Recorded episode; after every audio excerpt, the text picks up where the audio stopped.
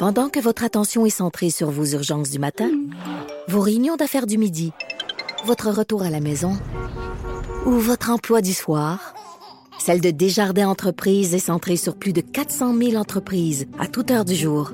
Grâce à notre connaissance des secteurs d'activité et à notre accompagnement spécialisé, nous aidons les entrepreneurs à relever chaque défi pour qu'ils puissent rester centrés sur ce qui compte, le développement de leur entreprise. Mon prochain invité est toujours intéressant en toutes circonstances, mais euh, particulièrement en ce moment avec son expérience autant au niveau municipal, fédéral, c'est intéressant d'entendre son analyse, d'entendre ce qu'il a à dire, d'autant plus qu'il se fait un devoir de propager euh, les, euh, les, consignes, les mesures à suivre, notamment via Twitter, via les médias sociaux. C'est Denis Coderre, l'ancien maire de Montréal. Monsieur Coderre, bonjour. Bonjour, ça va bien, malgré tout. Ben, ben oui, oui, ça va bien. Vous aussi, comment ça se passe de votre côté, la, situation particulière? Avez-vous eu à vous mettre en isolement de quelque façon que ce soit? Comment vous le vivez, ce, climat-là? Ben beaucoup de télétravail. Euh, on, prend des marches, évidemment. On fait attention. Moi, j'ai des parents de 82 et 89 ans qui sont autonomes, donc euh, mais on s'en occupe quand même. Alors, puis mes enfants qui, qui sont dans leur coin respectif. Mais non, non, regarde, on, on se tient occupé, puis euh, on prend ça de la bonne façon. On dit souvent euh, depuis quelque temps, M. Coder, que bon, cette crise-là, aucune commune mesure. Puis le seul référent à peu près qu'on a euh, récent, c'est le 11 septembre 2001. À l'époque, vous étiez secrétaire d'État au sport amateur. Vous étiez déjà membre du cabinet au gouvernement fédéral. Euh, jusqu'à quel point peut-être les gens peuvent sous-estimer ce que c'est de gouverner, de prendre des décisions dans un contexte aussi fragile, aussi sensible que celui-là? Écoute, euh, Jonathan, c'était spécial. Dans un premier temps, j'étais à Hamilton et puis on faisait une annonce pour euh, le, un, événement international de vélo de rue. Et puis, euh, c'était la, Fédération internationale de cyclistes qui était là. Et puis, au même moment où je parle, là, tout arrête parce que c'est le premier avion qui rentre dans le World Trade Center. Parce que mhm. c'est le deuxième. Mais là, le téléphone sonne. Moi, je suis secrétaire d'État au sport amateur, mais je suis à J'étais un des pro droits aussi de, de M. Chrétien à l'époque, tu t'en souviens. Et puis mhm. là, on nous appelle, on cherche tout le monde, et puis euh, on invoque le cabinet de guerre. Parce que euh, là, euh, tu as la situation aux États-Unis. le ministère des Transports et le ministère des Affaires étrangères et le bureau du premier ministre qui décident de, donner un coup de main, évidemment, comme il se doit aux, aux Américains. Puis tu as eu des, un aéroport comme à Gander, à Halifax, où tu as eu euh, des, des 26 vols de suite. on, détournait les corridors aériens pour s'en aller aux États-Unis, au, Canada. Puis en même temps, on a vécu la situation qu'un avion venant de l'Asie qui répondait pas euh, et le F-18 qui euh, dit à cet avion-là, ben, euh, tasse-toi de là, va là, va-t'en. C'était un, un vol commercial et puis euh, Chrétien a eu à l'époque eu à décider si on faisait euh, sauter cet avion-là ou pas pour des raisons de hmm. sécurité. Là.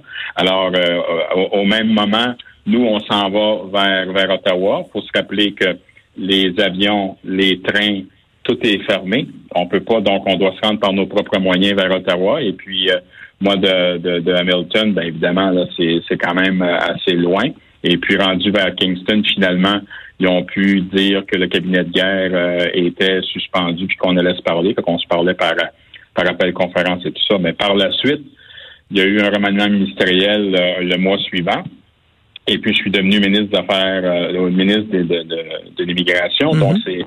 c'est M. Chrétien m'a demandé, évidemment, de, de, régler plusieurs situations. C'est moi qui ai négocié l'entente des tiers pays sûrs avec les États-Unis.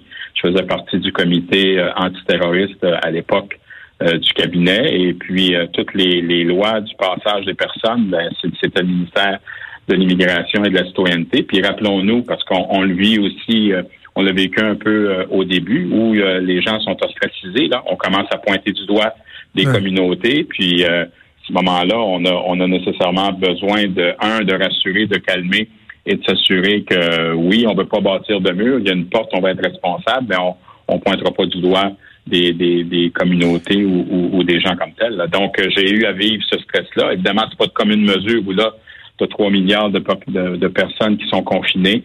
Mm. Euh, c'est toute la planète. Et puis, euh, on n'avait pas, même si l'ennemi était se faisait pas visible, celui-là qu'on a aujourd'hui, lui, est invisible. Puis, il faut, faut travailler plus en amont puis en prévention, comme le fait nos gouvernements présentement.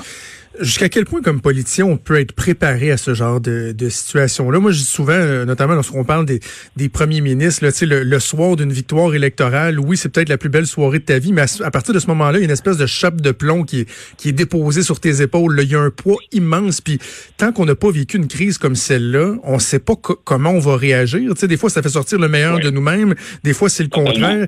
On peut pas être préparé à ça comme tel. Il n'y a pas de cours pour ça, non? Il y a, non, il n'y a pas de cours à ça. je te dirais qu'il euh, y a plusieurs sortes de leadership. Euh, vous aviez euh, les grands de ce monde comme Churchill, qui était un premier ministre exceptionnel en termes de gestion de crise. Trois mois plus tard, après que la paix soit arrivée, il prenait le même discours et puis il s'est fait planter aux élections.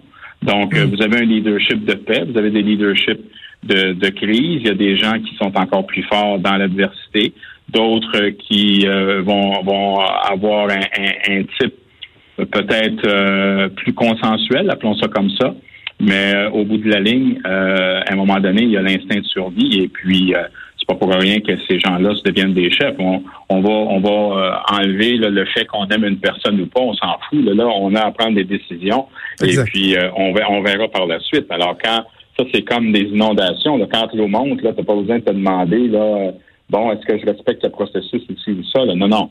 On prend une décision tu en paieras le, prix politique, mais ce qui est le but premier, c'est de sauver des vies, puis sauver la population, puis assurer la qualité de vie des gens.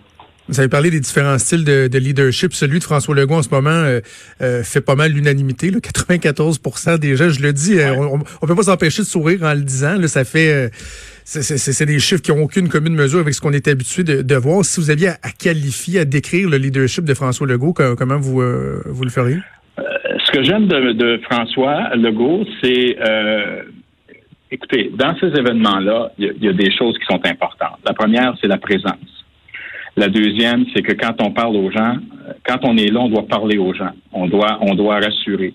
Et on, va se rendre compte euh, que peu importe le gouvernement, plus ton gouvernement est proche de toi, même dans tes propres juridictions, plus cette proximité-là euh, est, importante. Mhm. Donc, tu dois t'assurer d'être proche du monde. Deuxièmement, euh, évidemment, le, fait que M. Legault est euh, entrepreneurial, c'est sûr que c'est quelqu'un qui, qui est très, comme on dit en anglais, hands-on. Donc, c'est quelqu'un qui, qui prend la place, qui prend de la place, mais qui sait s'entourer, mais qui sait décider. Donc, c'est sûr que dans ce sens-là, et, et, la machine te permet ça en quelque part, c'est encore plus vrai au niveau municipal, on en parlera après. Euh, donc, à ce moment-là, moi, je pense qu'écoute, il fait un travail remarquable. Mais ce qui est plus important, c'est qu'un leader doit aussi se fier à son monde. Et un leader va mhm. toujours s'entourer de personnes même plus fortes que soi pour et, lui faire confiance. Sauf qu'au bout de la ligne, tu dis toujours, ben, t'es le technicien, t'es l'expert, mais au bout de la ligne, je prends, c'est moi qui prends la décision, puis je vivrai avec parce qu'on c'est très on est très solitaire quand on a des décisions importantes à prendre comme ça. Alors, M. Legault fait un travail formidable. Est-ce que Justin Trudeau souffre de la comparaison avec François Legault? Parce que certains observateurs disent qu'il est jugé moins durement dans le reste du Canada qu'au Québec. Il y a eu beaucoup de critiques à son endroit, même si on doit reconnaître que, particulièrement dans les deux dernières semaines, là, il est proactif, les décisions se prennent, mais c'est plus au niveau de la communication politique qu'on est sévère avec lui. Est-ce qu'il souffre en quelque sorte de la comparaison avec François Legault? On, est, on est sévère avec Justin. C'est clair qu'il euh, y a une comparaison faut, faut pas oublier que quand on voit euh, François Legault, ben, il est avec Mme McCann, Daniel qui fait aussi un travail remarquable, qui est une gestionnaire de profession, puis on, sent l'expertise quand elle parle. Évidemment, on a notre ami euh, docteur Arruda euh, mm-hmm. également. Donc, c'est sûr que quand tu arrives dans une sortie quotidienne où il y en a trois, puis s'ajoutent d'autres conférences de presse ou d'autres personnes sur des dossiers spécifiques, que ce soit Fitzgibbon, Jean Boulet, Jean Robert et les autres, ben c'est sûr que là, tu arrives comme en gang. Le problème de Justin, c'est qu'évidemment, et on est heureux, là, euh, son épouse Sophie est guérie maintenant, il a été confiné. Il a, fallu qu'il soit en même temps père de famille. C'est pas évident de vivre des, situations personnelles, ça excuse pas, mais c'est pas évident.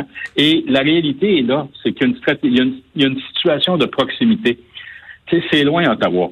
Hein? Tu connais ça, là? C'est mm-hmm. loin Ottawa pour plusieurs personnes, puis les gens s'identifient pas nécessairement toujours à Ottawa donc, dans ce sens-là, c'est sûr. Mais là, on a vu qu'au fur et à mesure, là, on peut comprendre. Tu sais, tu peux pas arriver puis dire, euh, bon, ben, ferme les frontières comme ça. Parce que, un, t'es pogné avec Trump. que tu l'aimes ou que tu l'aimes pas, euh, des fois c'est assez erratique, puis la machine est grosse du côté de, de, Washington. Donc, tu as besoin de négocier, tu as besoin de prendre des décisions, puis chaque geste que tu poses peut avoir un effet domino. Donc, faut que tu fasses attention. Maintenant, on voit qu'il est, est de plus en plus euh, à l'aise parce qu'il travaille dans, ses, dans son domaine à lui. Donc, toute la question des mesures euh, comme le 2000 dollars, comme la question des PME, l'aide aux, gens directs. Donc, le gouvernement canadien joue un rôle qui est de plus en plus présent. On se rend compte aussi que le fait que euh, sa situation personnelle euh, s'améliore également, ben là, les gens vont comparer moins parce que là, tu sais, les deux premières semaines, ça peut l'air des vacances, mais quand la troisième puis la quatrième semaine va arriver, tu as besoin de tout le monde puis de serrer les coudes. Donc, je pense que il y en a qui peuvent se défouler dans les réseaux sociaux et tout ça. On peut l'aimer ou pas, mais je pense qu'au bout de la ligne, il a pris les bonnes décisions dans les dans les deux dernières semaines et puis on voit qu'il prend le poil de la bête. Donc, dans ce sens-là, oui, il faut pas comparer, mais euh, c'est loin Ottawa on doit dire, je l'ai mentionné dans ma chronique dans le Journal de Montréal, le Journal de Québec en fin de semaine, peu importe notre appréciation du travail global d'un politicien ou d'un autre, dans un cas comme celui-ci, on doit euh, à tout le moins les respecter, puis respecter la, la difficulté euh, du travail euh, qu'ils ont à faire et de pas tomber dans un cynisme dégoulinant. Je pense que c'est la moindre des choses. On a parlé du provincial, on a parlé du fédéral, évidemment, on doit parler de Montréal. Puis évidemment, le but là, c'est pas de faire de la, de la partisanerie politique ou, quoi que ce soit, parce que vous, je, vous, le, faites très bien là, de, de garder un pas de recul, mais l'ancien maire de Montréal, est-ce qu'il est satisfait de comment tout ça est géré euh, en ce moment? On a quand même des inquiétudes, l'urgence sanitaire qui a été euh, déclenchée euh, à, Montréal. Comment vous, vous évaluez la situation? Regarde, moi je pense que, un, mon rôle, c'est d'être solidaire. Il y a une confrérie des maires et des, gens qui ont eu des, des fonctions décisionnelles. Euh, on avait mis à l'époque un plan parce que Montréal était devenu euh, une des 100 villes résilientes du monde. Donc, il y avait déjà un agenda et une stratégie en ce sens. Il y a eu des renouvellements euh, depuis 2006 de toute la question de la loi puis de la politique de la sécurité civile, de la sécurité publique. Donc, les, je pense qu'on joue bien le livre. Le, travail se fait adéquatement. Là, évidemment, à cause de la complexité, puis Montréal, c'est la moitié de la population. Là, je veux dire, la grande mhm. région de Montréal, c'est la moitié de la population du Québec. Donc, c'est sûr qu'il y a plus de diversité, il y a une réalité. Regarde, je pense à mes amis de Montréal-Nord. Montréal-Nord, tu as 26 000 personnes âgées de 65 ans et plus, tu as, mhm. plein de tu plein de, de, tours euh, d'habitation là-bas. Euh, je travaille avec euh, l'hôpital juif au niveau de la fondation. Il y a une réalité au niveau de Côte-des-Neiges. Donc, c'est sûr que c'est un petit peu plus difficile. Mais ce qui est important, c'est d'être présent, c'est d'être rassurant, c'est de, de travailler euh, pour de façon continue. Parce que là, je te parlais de, proximité tantôt, c'est encore plus vrai là. Donc, euh, je pense que dans ce sens-là, ça prend des conférences de presse à tous les jours. Il faut euh, parler au monde, faut être, faut être présent, travailler en collaboration, comme vous le faites si bien au niveau de l'ensemble, d'ensemble des médias. Donc s'il y aurait un post-mortem par la suite, mais là, c'est pas le temps de commencer à, qualifier les gens, c'est le temps de dire qu'est-ce que je peux faire pour vous aider? Euh, on a mis en place, et je suis tout à fait d'accord, la déclaration d'état d'urgence. Après le 48 heures, hier à une heure, il y a eu le, conseil et le conseil de ville et le conseil d'agglomération. Les gens peuvent lire ça. Au niveau de l'article 47, vous avez l'ensemble des pouvoirs. Il faut redonner on n'a pas le temps de se border avec les processus bureaucratiques. Quand on a des achats à faire et une décision à prendre, on la prend. Donc, l'état d'urgence sert à ça. Oui, il y a une réalité des sans-abri. Moi, ça faisait plusieurs semaines que j'en parlais aussi. Parce que, euh, un, en termes de propagation, mais en termes de réalité de santé mentale et tout ça, il faut les aider. Les refuges ferment, donc euh, il y a un bon travail qui se fait de ce côté-là. Je sais qu'ils vont réserver des hôtels également, donc des centres de jour. Puis il y a la réalité de la police puis des, des premiers intervenants. Donc, il, il faut nécessairement qu'ils puissent avoir les outils, être plus vigilants. Il faut pas partir en peur. Il n'y a pas personne qui va fermer rien. C'est juste qu'on doit se donner les coups des franges puis les dans le coffre à outils pour mm. que ces gens-là puissent euh, euh, faire de la vigilance. Et c'est renouvelable aux cinq jours. Donc, euh, si éventuellement vous avez de plus en plus de situations, il y a un travail qui va se faire. Mais je pense que l'encadrement puis tout le monde fait sa job présentement. En terminant, M. Coderre, boucler Montréal, est-ce que c'est quelque chose d'envisageable, de réaliste? Parce qu'on voit que on est, prudent dans les scénarios, même des mesures euh, plus strictes qui devaient être annoncées en fin de semaine. Finalement, devant la situation, on a décidé d'attendre un peu. Lorsqu'on parle, par exemple, de scénarios euh, qui sont même évoqués dans, le coin de New York, de dire, ben, on va, on va barrer les accès carrément, sauf ce qui est essentiel. Est-ce que c'est réaliste de penser ça pour une ville comme Montréal? On n'a pas à le penser, je vous dire pourquoi. Parce que tout le travail qui a été fait a été fait en amont. Euh, New York est en réaction et il y a une situation à New York qui est l'épicentre des États-Unis. Puis on se rend compte que le fait que nous, on a un système de santé publique, le fait qu'on a fait un travail exceptionnel du côté de, Québec euh, notamment et euh, même au, niveau d'Ottawa, il y a un travail qui a été fait du côté de la santé publique. Montréal a suivi. Donc, je pense que le fait qu'on soit en amont, ce qu'on a à faire, c'est de prendre nos responsabilités comme on se dit, on, se lave les mains souvent, on se tousse dans le coude et puis on, fait de la distanciation euh, sociale. Mais ce qui est aussi important, Jonathan, c'est que c'est sûr que dans un premier temps, tous les scénarios sont probants, mais ils sont planifiés, mais ils ne seront pas appliqués. Parce que hier, j'écoutais Raymond Fillon. Oui, c'est sûr que l'armée va, va planifier euh, toute la question de sécurité. Si demain matin, les inondations pognent, parce que ça peut arriver, là, la pluie des eaux, là, les policiers vont être débordés. Qui c'est qui va travailler? Qui qui va aider l'école bleue, tout ça? Donc, il y a un travail à se faire en ce sens-là.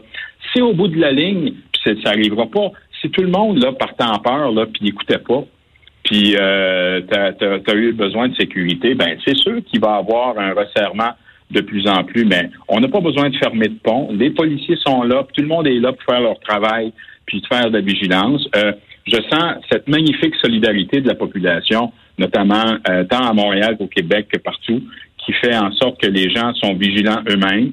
C'est une vaste majorité qui, euh, qui fait bien son travail. T'en as une minorité, évidemment, tu auras toujours des mais je pense que plus on va avoir de la présence, plus on va avoir de la vigilance, plus les choses vont bien, vont bien se passer. Donc, ça va bien aller. Mais euh, que, que, tout le monde fasse des scénarios, ben oui, parce que si tu veux être en amont, tu peux pas être en réaction, c'est normal.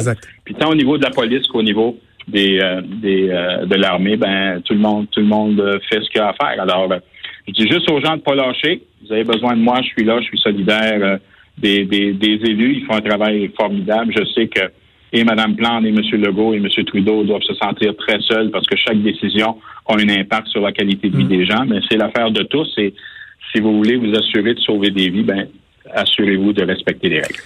Le message est lancé, Denis Conner. Ça a été un plaisir. Merci d'avoir prêté à nous parler. Ça m'a fait plaisir. Merci, Jonathan. Merci, à la prochaine.